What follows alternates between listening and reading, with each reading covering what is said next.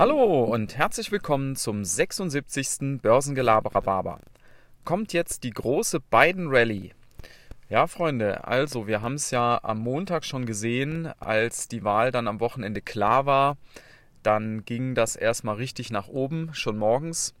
Und als dann am Nachmittag natürlich die Geschichte mit dem Impfstoff rauskam, da ging es nochmal richtig nach oben. Zumindest für bestimmte Bereiche. Ja. Und jetzt ist ja die Frage, wie geht das jetzt dann weiter? Der Biden wird ja im Januar vereidigt und hat ja auch einige Versprechungen im Vorfeld gemacht.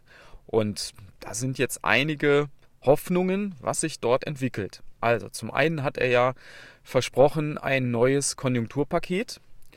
Dann hat er versprochen, wieder in das Pariser Klimaschutzabkommen einzutreten. Äh, es ist in der Rede, dass vielleicht sogar eine Cannabis-Legalisierung für die komplette USA irgendwo durchkommt. Und äh, da sind halt so verschiedene Sachen, die jetzt in der Mache sind. Und die Frage ist jetzt, was ist denn so am wahrscheinlichsten? Am Ende sind es alles nur Spekulationen. Man weiß noch nicht, was er macht. Er ist ja auch noch nicht vereidigt. Man weiß auch nicht, wie er sich dann tatsächlich verhält. Ähm, wir werden sehen, aber aus meiner Sicht sind tatsächlich zwei Dinge, die schon relativ wahrscheinlich sind.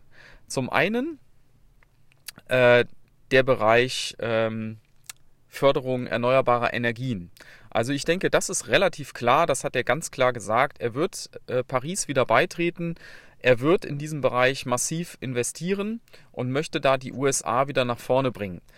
Und das hatten wir auch in den letzten Wochen schon gesehen, dass die ganzen Werte im Bereich Solar, Windkraft, auch Wasserstoff sehr, sehr gut gelaufen sind. Sicherlich auch mit der Aussicht auf diese Förderung. Ja. Und das Zweite, was aus meiner Sicht relativ wahrscheinlich ist, ist der Bereich Gold und Silber, dass das weiter steigen wird. Warum? Wenn wir ein neues Konjunkturpaket bekommen, und da ist ja die Rede gewesen von 2 Billionen, jetzt mittlerweile mit der Aussicht auf den Impfstoff und mit, mit Besserung wird es vielleicht nicht mehr so groß, vielleicht nur noch eine bis anderthalb Billionen, wir werden sehen, aber es wird mit Sicherheit etwas kommen, weil die Arbeitslosigkeit in den USA ist immer noch sehr hoch. Etwa 7% sind wir im Moment.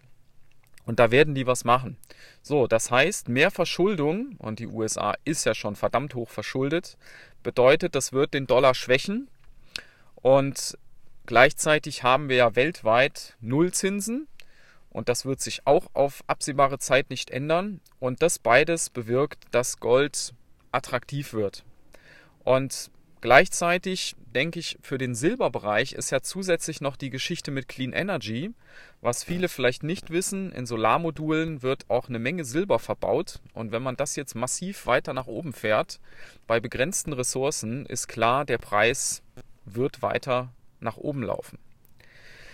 Ja, wir werden sehen, ob es am Ende tatsächlich alles so kommt. Das sind so die Bereiche, die ich ganz weit vorne sehe.